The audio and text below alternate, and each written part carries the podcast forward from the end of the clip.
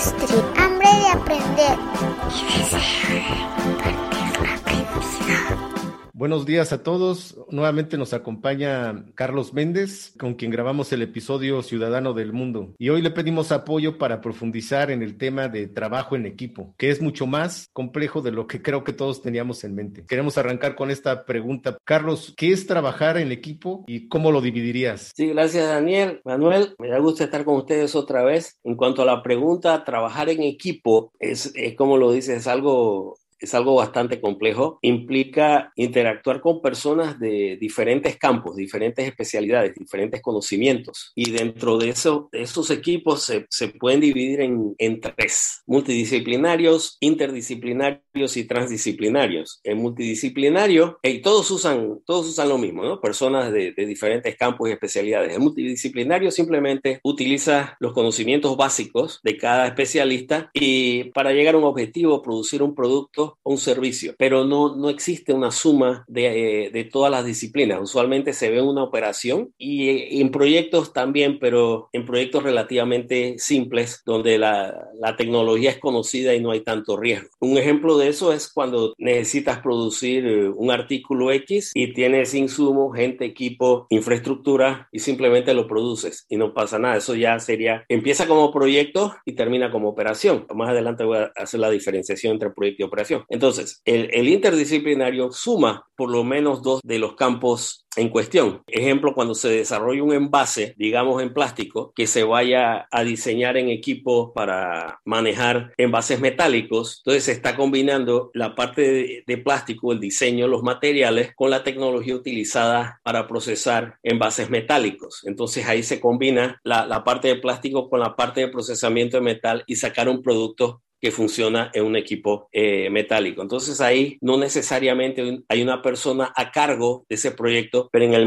multidisciplinario que mencioné anteriormente sí vas a tener alguien responsable de ese proyecto, si se puede llamar así, o de la operación. Acá pueden ser, en el interdisciplinario pueden ser personas de diferentes empresas o diferentes universidades, si se trata de investigadores, y ahí ya se suman los dos. El trans, el transdisciplinario es cuando ya se trasciende la disciplina como tal, cada una de las disciplinas, en un caso así extremo, digamos, sería el desarrollo de la bomba atómica, donde había, habían científicos de todos los campos posibles, de física, matemáticas, química, y entonces se creó la era nuclear, y eso ya, eso trascendió cada una de, las de las ciencias puras como tal. Eso es un ejemplo. Ahora, eh, el tema de la operación, trabajo de equipo, existe un trabajo de equipo ya en, en temas de operación y en temas de proyecto. Una operación, para definirlo, es una actividad que tiene un inicio, pero no tiene un final fijo o predecible. Es algo que se repite día a día. Ejemplo de una operación es, una empresa que está haciendo un producto y lo hace día a día, embarca el mismo producto día a día. Eso es una operación. El proyecto tiene un final definido y un principio definido. O sea, se piensa diseñar una máquina que nunca se ha hecho. O sea, se empieza un diseño hasta que se acaba. Una vez que se acaba, ahí acaba el proyecto. Ya cuando la máquina acaba, ya se prueba, ya está aprobada, entonces se transfiere a una operación que es la que la va a usar día a día. Entonces ahí donde, donde, donde acaba el proyecto es donde se acaba la, la, máquina y se aprueba y ya se transfiere a operación. En la transferencia en realidad donde se acaba, se acaba el proyecto y comienza la operación. En una empresa que evoluciona en base a proyectos. Cada vez que hay un servicio nuevo, producto nuevo, se tiene que hacer un proyecto para llegar a eso y hacer que la compañía crezca o, o que cambie. La vida en sí es una operación que evoluciona con proyectos. O sea, ¿cuál es el 24/7 de la vida? Uno se tiene que mantener vivo, uno respira uno come, pero los proyectos que son la educación, eventualmente uno va a, a, tener una familia, etcétera, etcétera. Entonces uno evoluciona en base a proyectos y así se puede explicar esto. Es un tema, como decimos, bastante complejo. Vamos a ir a desmenuzando poco a poquito. Claro. Entonces, Alex, ¿qué es para ti trabajar en equipo y qué experiencias tienes en la bolsa para ayudarnos a desarrollar esto? Como experiencias tengo muchas. Yo trabajo para una empresa global. Generalmente este tipo de empresas, su corporativo ya tiene un grupo de de trabajo bien definido, o más bien donde hay muchos especialistas y estos especialistas son los que le dan el servicio a cada planta. ¿no? Entonces los especialistas generalmente los concentran en un solo lugar y de ahí eh, cada especialista, de acuerdo a las necesidades de cada planta, presta este tipo de servicios. Tengo muchas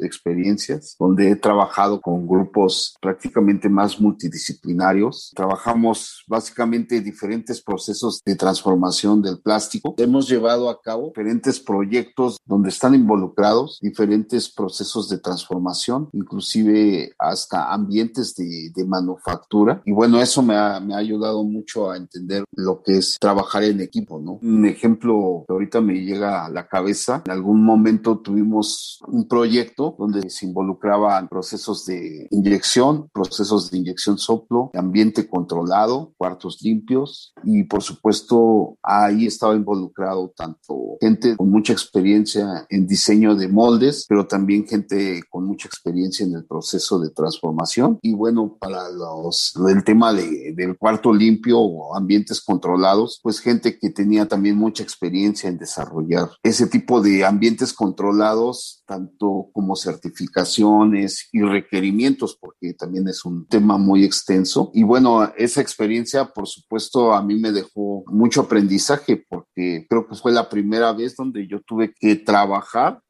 con gente de diferentes disciplinas. Y por supuesto, trabajar con mucha gente a veces es un poquito complejo. Primero tienes que relacionarte con cada uno de los integrantes, más o menos conocer la forma de trabajo de cada uno, entender su, su idioma porque cada quien trae un idioma diferente de acuerdo a su especialidad. ¿no? Entonces, de alguna forma, esa parte creo que es la más difícil y a lo mejor hasta la más este, tardada, mientras eh, conoces a la gente y, y, empiezas a entender su disciplina, te cuesta trabajo, pero cuando esto sucede, y empieza a ver ya la interacción con la gente, bueno, pues se logran muchos objetivos con éxito, ¿no? Básicamente con éxito. Trabajar con un grupo tan grande te ayuda mucho o te da mucha certeza en cuanto a, todas tus metas de, de, proyecto para que éstas se, se logren, ¿no? Así como lo planeaste. Eso es lo que tengo como ejemplo ahorita. Solo para complementar ahí y que quede como un antecedente, yo realmente he tenido la oportunidad de desarrollarme en ambientes más pequeños, por decirlo así. Entonces, eh, he estado en empresas que tienden al principio de mi carrera que tendían más como a la operación y entonces lo único que era claro es que había diferentes áreas en la empresa, ¿no? Con las que tendrías que interactuar como recursos humanos, finanzas, desarrollo, ingeniería y ese tipo de cuestiones. Y después, con mi deseo de crecer, busqué tener una jefatura. Yo lo que hice fue crear una empresa. En la operación solamente quedaba eso. Seguía teniendo estas áreas de finanzas, desarrollo, ingeniería, pero ahora mi principal preocupación es que tenía que tener para el desarrollo de los productos y servicios que ofrecíamos, ingenieros mecánicos, mecatrónicos, diseñadores gráficos. Cómo comunicarse entre ellos, porque por decir algo, diseñábamos y fabricábamos moldes, pero también troqueles, pero también check-in fixtures, pero también maquinaria especial. Lo que me queda claro es que, por decir ya en el desarrollo de estos procesos, había un especialista para moldes, un especialista para troqueles, un especialista de automatización. Entonces, para mí, cuando planteamos el tema, eso era lo interdisciplinario, pero ya Carlos nos corregirá en los detalles. Justo dónde empezaba el ingeniero mecánico y terminaba porque hacía el diseño mecánico. Se lo pasaba al mecatrónico o al eléctrico para que hiciera esta parte de automatización. Entonces, según yo, ahí es donde eh, estaba lo multidisciplinario que pasaba del mecánico al, al electrónico y todavía una parte final era eh, el diseñador gráfico que hacía la presentación y manual de uso bonito para entregarlo al cliente, ¿no? Yo arranqué pensando o me preparé pensando en que sobre eso iba a girar el tema y pensé que lo que más iba a comentar era temas de comunicación, porque el enlace de una área a otra depende de la efectividad para comunicarnos. Entonces yo empecé con esa idea, pero ahora que arrancamos con el comentario de Carlos, pues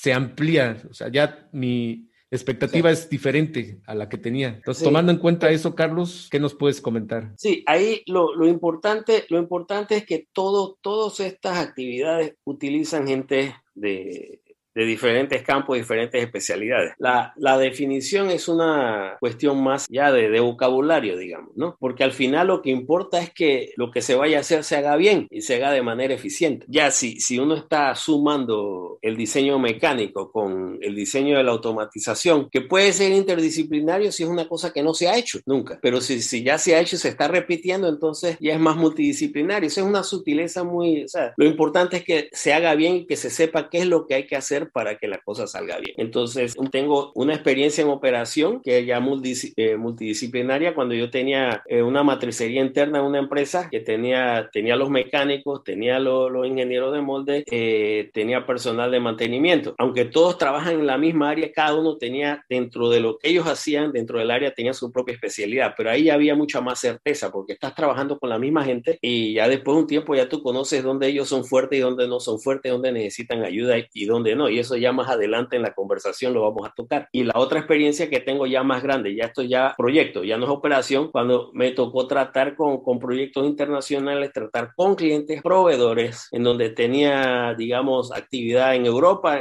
en, en Norteamérica y en Sudamérica al mismo tiempo, en paralelo. No era solo si estás trabajando con ingenieros, pero también tienes gente comerciales, tienes gente de logística, tienes lo que tocó Manuel indirectamente, cultura. O sea, no solo una cuestión de identidad de, de país, pero cultura de trabajo. Una cultura de trabajo muy diferente entre Europa, Norteamérica y Sudamérica. Entonces uno tiene que ver cómo puede enlazar las tres minimizando conflictos potenciales. Y debe de haber un proceso, ¿no? De, de entendimiento, ¿no? Sí, sí, sí, sí. pero eso era lo que, lo que, lo que hablaba Manuel, ¿no? Lo que tocó Manuel, de cultura, en una sola palabra. Pues no sé si les parece para ir metiéndonos un poquito más, eh, ya nos quedó claro que hay mitos y realidades al respecto, ¿no? Inclusive en la terminología. Entonces, ¿por qué no empezamos a, a platicar de eso? ¿Cuáles son los mitos y realidades de las diferentes formas de trabajar en equipo? Una es que se cree que el evitar conflictos en un equipo es beneficioso. No es necesariamente cierto. Uno quiere un intercambio de ideas. Uno quiere la mejor solución posible. Si llega una persona e impone su idea, por la razón que sea, porque sea el hijo del jefe o porque sea el mismo jefe, o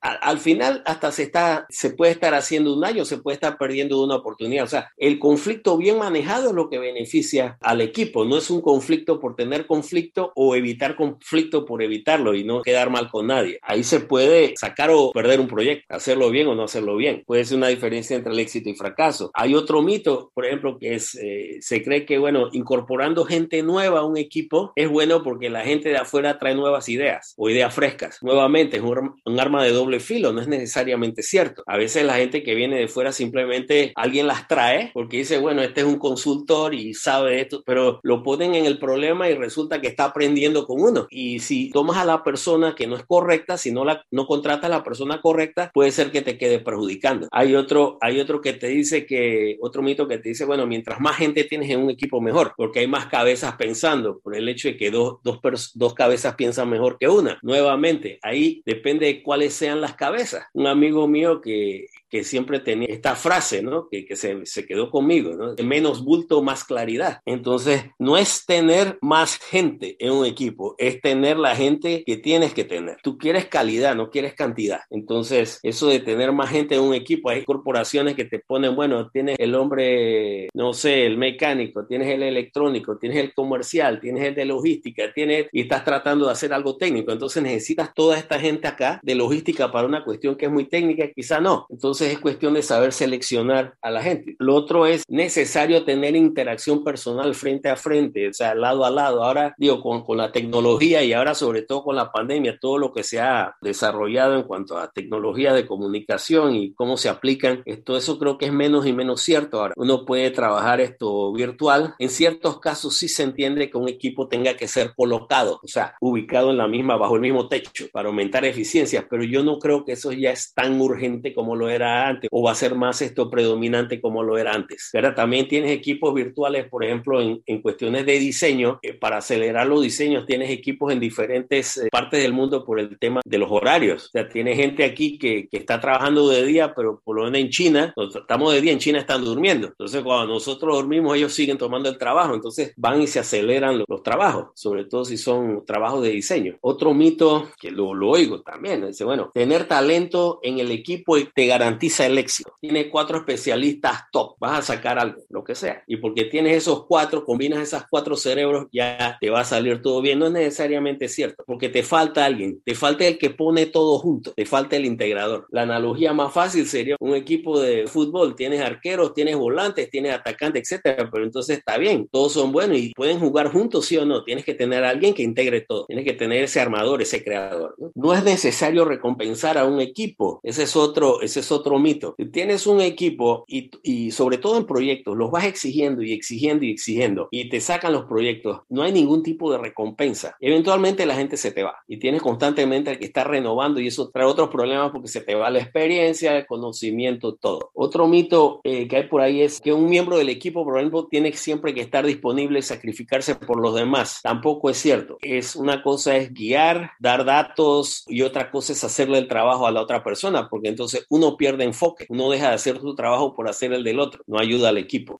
Siempre dice que bueno, que trabajar para el equipo, o sea, sí, para trabajar para el equipo, pero no para otra persona que es parte del equipo necesariamente. Dos cosas, dos cosas diferentes. Quizás la, la más importante, que todo depende del líder. Hablamos del integrador, pero ¿qué sucede? El líder, una cosa es ser líder y otra cosa es ser jefe. La clave del líder, sobre todo en el, en el área de proyecto, es tener un conocimiento, digamos, claro conceptual de lo que se tiene que hacer, pero es más importante que él pueda hacer que el resto del equipo pueda trabajar en conjunto, pero él tiene que guiarlo. Por eso es que no puedes traer a alguien de afuera que no conozca tema X y, y le ponga gente para que haga un trabajo de la rama X. No, no va a saber. Tiene que ser alguien que tenga por lo menos la parte conceptual muy clara y los objetivos muy claros para que entonces él pueda guiar el equipo y pueda servir de mentor, de guía, motivar, ¿no? Porque digo, un, líder que hace, organiza, desarrolla, educa, motiva, trabaja con el equipo, inspira y educa. Fíjate que veo varias cosas que me resultan interesantes que has dicho entre líneas, ¿no? Como por ejemplo una inteligencia emocional bien desarrollada por este tema del conflicto, ¿no? Obviamente si hay confrontación de ideas, eh, yo estoy de acuerdo contigo que ahí es donde salen las mejores ideas y soluciones, pero si tienes un equipo donde a los miembros les da miedo opinar, ahí hay un trabajo mal hecho de liderazgo Claro. y una inteligencia emocional débil entre los miembros del equipo, ¿no? Porque no tienen el valor ni la confianza de expresar ideas que van a ser para mejor. Ya cuando se llega al punto de, bueno, ya lo que diga para no meterme en problemas, ya valió madre, perdón la palabra, todo el buen equipo, si tienes puras estrellas, puros cracks, ya no van a querer tocar el balón. También el delantero solo no va a poder hacer todos esos goles, ¿no? Otra cosa que me pareció muy interesante es esta tendencia fuerte que hay para el trabajo en la nube, ¿no? Justo con todos Sí. estos equipos que trabajan de manera global, sobre todo en temas que se facilita mucho como en el diseño, ¿no? Efectivamente, tú puedes trabajar 24 horas sin que te cueste caro, simplemente teniendo tus equipos en las partes correctas del mundo, ¿no? Los softwares en la nube te permiten la comunicación efectiva y que justo solo una persona gestione, avale, libere todo el proyecto. Entonces, sí, eso también me llamó mucho la atención y por supuesto el tema de liderazgo, ¿no? Que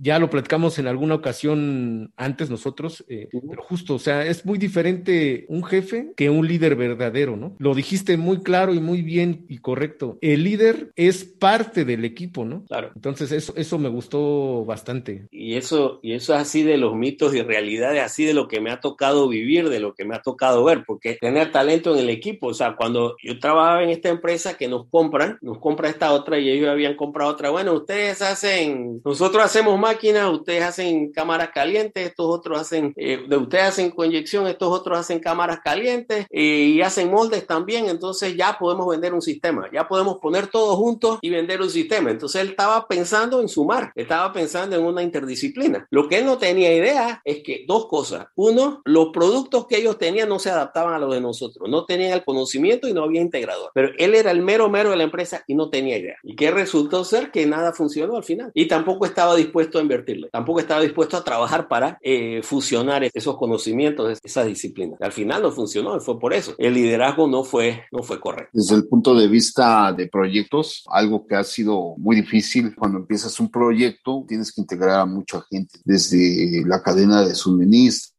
hasta el de recursos humanos, por si necesitas más gente para el proyecto. Entonces, cuando inicias el proyecto, haces un grupo de trabajo o asignas a un responsable de cada área para el proyecto. Ese responsable lo que hace es participar en las reuniones, primero para entender el proyecto, de qué se trata, luego, por supuesto, para delegar ya responsabilidades o asignar responsabilidades. Eh, sin embargo, como va avanzando el proyecto, se vuelve más específico, empiezas a, a, enfrascarte ya más en temas pues más puntuales, ¿no? Ya no tanto generales del proyecto, o si bien generales, pero ya el, el tiempo que le ocupas a temas generales va reduciendo conforme vas avanzando en el proyecto. Entonces ya cuando llegas a ese punto y luego tienes a toda esa gente también se vuelve un poco complicado, ¿no? Porque la primero la, hay muchas personas que dicen, bueno, pues a mí ya esto ahorita no, no me está ayudando, no estoy aportando y entonces también hay que saber conforme va avanzando el proyecto, cómo vas organizando toda esa comunicación, ¿no? Para no tener a toda la gente involucrada cuando ya, por ejemplo, hay algunas cosas que, hay algunos temas que ya se cumplieron o algunos temas que ya están súper claros y que no van a suceder hasta X tiempo. Entonces también eso es algo muy importante cuando estás trabajando en equipo y desde el punto de vista de proyectos, empezar a interactuar ya con gente más específica o hacer reuniones con grupos de trabajo más pequeños, inclusive hasta tú puedes eh, organizar grupos de trabajo dentro del, del mismo grupo del proyecto, grupos de trabajo específicos para darle mayor agilidad al proyecto, ¿no? Que también esa parte es muy importante cuando estás trabajando en equipo, saber, saber en qué momento tienes que seccionar a tus grupos de trabajo.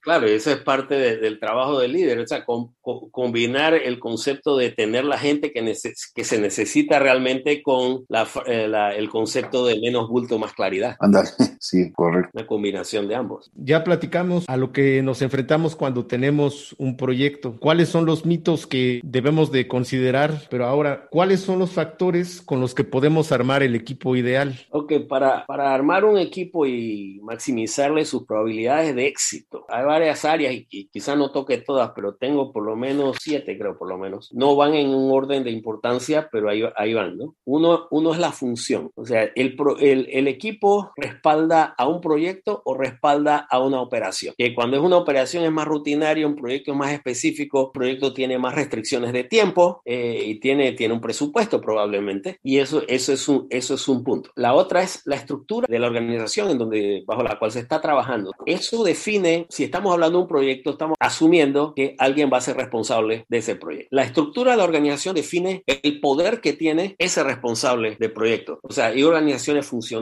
de matriz y proyectizadas. Entonces, en la, la organización funcional, el gerente de proyecto, vamos a llamarlo así, es el que tiene menos poder. O sea, es donde tiene menos poder, perdón. Él tiene una persona a la que él reporta y él le dice a él qué tiene que hacer y él tiene que ver cómo convence a, la otra, a las otras personas de diferentes áreas para que trabajen en el proyecto que le dieron, pero esas personas no le reportan a él. O sea que esas otras personas no tienen por qué trabajar con él. Eso se la complica al gerente de proyecto. Esa es una organización funcional. La mayoría, por lo menos en plástico, donde yo me me desenvuelvo son así. El, el, el, de proyecto tiene cero poder sobre las personas que están trabajando en el proyecto. Cero. Tiene que, tiene que usar poder de convencimiento, tiene que usar mil cosas para hacer que, que trabajen ahí. Tiene también que negociar con los, los jefes de esas personas que, la, que, que el gerente de proyecto tiene que necesita para su proyecto. Y ahí viene el poder de convencimiento y todo lo demás tiene que usar hasta su propio su propio superior. Eso eso o sea que en, en, la matriz entonces ya hay matriz débil mediana y fuerte. Entonces a medida que se pone más fuerte la matriz el, de proyecto tiene más poder. Entonces una matriz débil que también se ve en plástico donde me ha tocado trabajar a mí eh, yo tengo yo, yo tenía un, una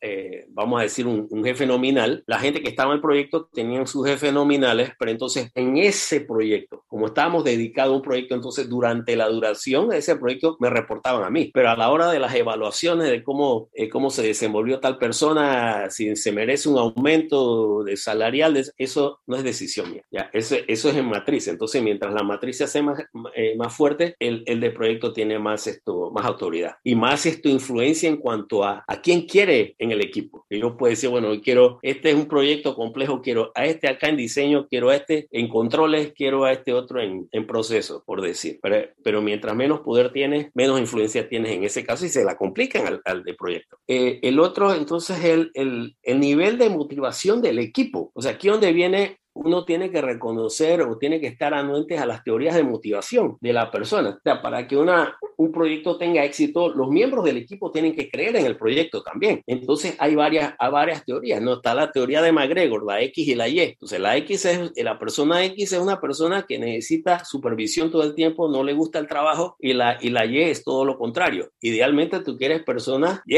que no necesiten tanta motivación, que crean. es más fácil, es más, más fácil manejar unos, unos de Y que unos X. Está la teoría de Herzberg, que es la teoría de la higiene, los factores de la higiene, en donde te dicen que las condiciones de trabajo son importantes. O sea, si hay seguridad, si hay, si hay salarios, si hay un balance, digamos, entre la vida personal y la vida del trabajo, o sea, la vida profesional y la vida personal, si hay, si hay balance. Eso, eso, eso afecta a los miembros de un equipo. La teoría, la teoría Z de Wichi, donde dice que la, la, productividad de, de, un equipo depende en la familiaridad entre los miembros del equipo y qué tanto confíen uno con el otro. Por eso cuando, se habla de un equipo que dice, bueno, tal equipo juega de memoria, ya se conocen bien y, y confían uuno con el otro, uno ya sabe dónde va a estar el segundo. Y él nada más sueltan la bola porque ya tienen esa confianza que el otro ya está en posición. La teoría de, de, de McClellan, eh, que tiene, que tiene, dice que, bueno, la persona tiene necesidad de tener logros, o sea, una persona que quiere ponerse medalla, por, no decirlo de otra manera, tiene necesidad de, de, poder, de autoridad, necesidad de afiliación, tiene que pertenecer a algo, quiere poder y quiere medalla. Son, son factores de motivación de una persona. La de Broom, que son teorías de, de expectativas. Ahí tienes una, digamos, una interacción entre habilidad, motivación y oportunidad y eso afecta el rendimiento. O sea, si, si uno no tiene habilidad y no tiene, que es el peor caso, no tiene habilidad, no tiene oportunidad, sea de crecer o de lo que sea, y no tiene de eh, motivación, no va a rendir. Y así esa combinación de esos tres elementos van a afectar al rendimiento. Y eso se ve en las industrias. Bueno, ah, estos quieren hacer tal proyecto, eso no sirve, ya yo lo traté hace dos años, lo traté el año pasado, me están pidiendo que lo haga otra vez, no va a servir. Ya vas con una actitud negativa, con razón o sin ella, porque si tienes los argumentos y tú demuestras que vas a hacer la misma cosa por tercera vez, ya fracasaste dos veces y puedes probarlo es una cosa, pero ir con algo, una, una actitud negativa sin haber visto todo es, es otro tema. Entonces, todo eso se toma en cuenta. Eh, y entonces las jerarquías en cuanto a las necesidades, es la, la de Maslow, ¿no? Que tiene la, la, la fisiológica, las necesidades fisiológicas, o sea, tener alimento, tener techo, seguridad, necesidad de afiliación, de autoestima y de autoactualización. Esas son las necesidades. Entonces uno tiene que entender eh, a la hora de, de eh, cuando uno ve el proyecto y uno ve de qué se trata el proyecto, uno puede utilizar eso instintivamente, conociendo a la gente y ir poder, poder seleccionando qué personas se puede, se puede utilizar en un proyecto a la hora de armar un equipo. Y, eso te puede dar una idea de qué química se puede formar si pones a cierto grupo de personas con respecto a otro. O tiene algo que instintivamente se tiene que tener en cuenta. Eso se estudia en, en gerencia de proyectos, por cierto, y eso es una, un, un, punto a tomar. Bueno, el, el, liderazgo, que lo mencionamos anteriormente, o sea, si existe un responsable, cómo se toman las decisiones, muy importante un proyecto, porque, si, porque hay formas de hacerlo, ¿no? Hay autocrático, hay democrático, hay, hay por consenso, etcétera, etcétera. Entonces eso afecta cómo va a ir un proyecto, cuáles son las reglas de interacción entre los miembros del equipo, o sea, si hay un código de conducta dentro del equipo, cómo uno se va a dirigir a, a otros miembros del equipo equipo. Esto, esto juega mucho cuando estás hablando de equipos virtuales con diferentes culturas. Ahí viene de nuevo el tema que tocaba Manuel, el tema de cultura. Eh, cultura de país, cultura de trabajo. Y, y entonces lo, el otro punto que hay que tomar en cuenta son las competencias de los miembros del equipo en cuanto a la tarea que se tiene enfrente. ¿Tienes un proyecto complejo o no lo tienes complejo? Y hay cuatro ángulos ahí, o cuatro ramas, si se puede llamar. Está la parte de innovación, está la parte de tecnología, la parte de complejidad y la parte de urgencia. Entonces, innovación es claro, ¿qué tan nuevo es lo que estás haciendo? ¿Es algún producto conocido o una cosa totalmente nueva para el mundo? En base a eso vas a necesitar gente con, con más capacidad o con menos. Tecnología, se, se explica por sí solo, si hay mucha tecnología o si hay poca. Entonces, si hay mucha tecnología, necesitas más crack. Poca tecnología, ahí puedes ir formando gente. Puedes tener un crack ahí que, que sirva ¿no? de, de, guía y los otros que van aprendiendo. Complejidad, eso lo puedes ver desde el punto de vista de qué tantas piezas movibles tiene el proyecto. Es como una máquina. La confiabilidad de una máquina es inversamente proporcional al número de piezas móviles que tiene. Y el proyecto es así. Si tienes muchos elementos en un proyecto, tienes muchas ramas, se te va a hacer complejo. Entonces, con más complejidad necesitas gente con más experiencia. Y la urgencia, qué tan rápido se necesita sacar el proyecto. Si necesitas alguien si, si tienes, no tienes tiempo, necesitas alguien que sepa y que pueda tomar decisiones de una vez. Si tienes todo el tiempo del mundo, entonces ya puedes ir poniendo vamos a llamarlo a novatos, gente que está en información que, donde tú tienes tiempo para moverte y todo eso. La combinación de todo eso, mientras más alto tengas cada uno de esos cuatro ramas, mientras más, más duro se te ponga, más complejo se te ponga, entonces el riesgo de tu proyecto incrementa. Y todo eso tiene que tomarse en cuenta. Ahora, en cuanto al proyecto, es válido cambiar el personal del proyecto. Como dice Manuel, hay veces que estás viendo algo muy, digamos, muy global o muy, muy alto nivel, necesitas quizá más gente porque, ok, son diferentes diferentes áreas, pero ya una vez que empieza el proyecto vas más granular y entonces ahí ya es válido cambiar el ir cambiando el equipo de acuerdo a lo que se necesite en el momento. También que los proyectos son dinámicos, o sea, el hecho de que tú tengas un proyecto que lo tengas para sacar en un año, eso no quiere decir que lo vas a sacar en un año. Puede ser que se que, que haya un percance en alguna parte y complique todo, entonces ya el, el, el, la persona que, que tiene el proyecto o gente del equipo de proyecto no puede resolver, tienes que traer a otro que resuelva y que tome decisiones más rápidas para ver si todavía se puede sacar el proyecto en un año o por lo menos minimizar el retraso. O sea que a medida que va el proyecto, tú puedes ir moviendo gente. Eso, eso en, empresas más, esto, con más recursos. En empresas chicas, los equipos básicamente están hechos. Lo que hay es lo que hay. Entonces ya ahí eh, es diferente. Entonces uno tiene, que, uno tiene que hacer más si uno está en una empresa chica y, va a tomar más riesgo porque no, no, no, quizá no tenga los recursos para traer gente de otro lado y que los ayude. Ya tendría,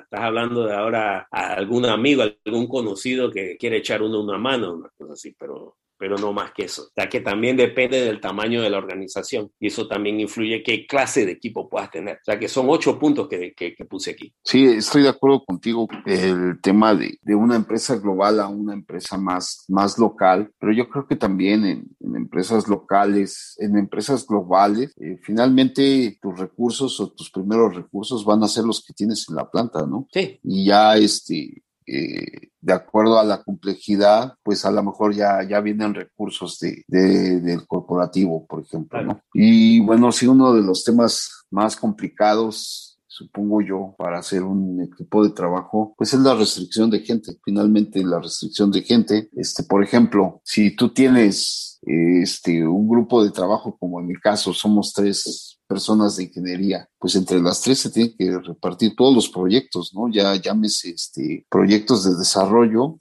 de, nuevos productos o proyectos de mejora en la planta y proyectos para este, mantener, ¿no? También el, la operación, ¿no? Finalmente. Este, entonces, y en cada área siempre va a haber una restricción de gente impresionante. Sí, claro. Ese, ese creo que es, es un tema, sí, sí, sí, ese es un tema así muy complicado. En mi caso, para, eh, otra vez desde el punto de vista de proyectos, generalmente involucramos a gente de todas las áreas y no necesariamente tienen que ser los jefes. Ah, actualmente hoy, hoy en día sí tiene muy claro toda la, todas las jefaturas tienen muy claro este, que cuando hay una persona de su área participando en un proyecto, pues tiene esa responsabilidad, ¿no? De, de solucionar y de presentar sus propuestas, ¿no? Solucionar y problemas y presentar propuestas, ¿no? Para, para ese tipo. Es muy difícil otro punto que mencionabas de veras, este, es muy difícil, ¿no? Cuando, cuando participa, este, cuando participas en un grupo así, pues generalmente el líder no tiene este, ninguna injerencia, ¿no? Con, con, el, con el resto del equipo y hay veces que también hay, esa parte se complica mucho también. Sí, y, y es lo más común. Sí, sí, Es lo más común porque no le dan poder. Le dice, bueno, es tu proyecto, tú eres responsable, tú mira a ver qué hace. Básicamente es eso. Así es. Sí, sí, sí, sí. En pocas y si tú no tienes, y si tú no tienes esa habilidad de liderazgo, se complican las, las cosas, ¿no? Se complican las cosas porque, pues, eh, inclusive, ¿no? Yo, tal vez sí sea el tema de habilidad de liderazgo, pero hay veces, yo, yo lo he visto y lo he vivido. Hay veces que yo veo, por ejemplo, los que tienen siempre más trabajo son la gente de mantenimiento y la gente de taller, ¿no? Entonces, eh, a pesar de que tú puedas tener muchas habilidades de liderazgo, si esta persona está sobresaturada de trabajo, pues tiene prioridades, ¿no? O sea, tiene prioridades de, de que la producción esté, este, se siga, sea continua, ¿no? Claro, o sea, si te pones ahí a ver, ¿qué le vas a dar, qué le vas a dar atención? Al proyecto o a que continúe la producción, ¿no? Pues sí, te van a decir producción. Sí, sí, sí, operación contra proyecto. Por eso es que uno, uno, por lo menos a mí, yo trato, o sea, lo que siempre traté, no siempre se me dio, pero la mayoría de los casos es no distraer a la planta que va a producir con el proyecto. O sea, las pruebas las hacíamos en otro lado. De modo que cuando ya llegaba a la planta es lo que, lo que sería el PQ, ¿no?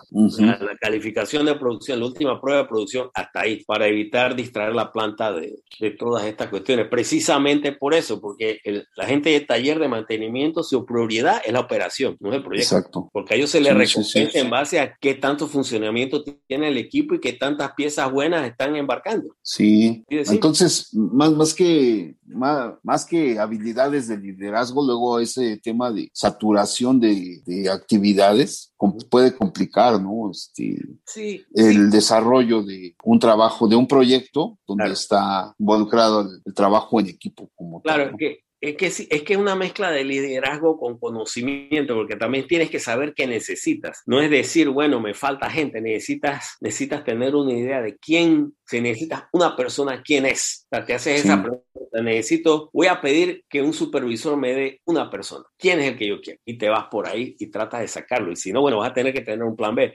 pero tratas de, de, hacer eso para minimizarle el golpe a la gente. Pero sí, pero eso, eso viene con el conocimiento. Si tú tienes un, si tú sientes el proyecto, tú tienes una mejor idea de quién es quién es el que necesitas, pero entonces ya ahí usas tu poder de convencimiento en base al conocimiento.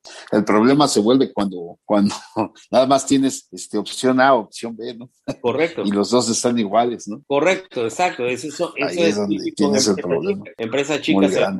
En empresa chica solo tienes opción única. Ah, exacto, sí. Y ahí, ahí es donde se complica mucho la situación. Eh, algo que a mí me ha funcionado es siempre involucrar al gerente de planta, ¿no? Ah, no, sí. El gerente de planta porque al final del día eh, hay muchas muchas decisiones que se toman ahí que son económicas, que son económicas y ahí es cuando, este, cuando funciona o tomar una decisión rápida eh, se, se, toma en, en, esa reunión, ¿no? Y también eh, funciona por las prioridades que, que mencionábamos, ¿no? Sabemos que la máquina, este, que está en producción se rompió, pero necesitamos atender este, este tema del proyecto. ¿Y a qué le damos prioridad? Solamente operación.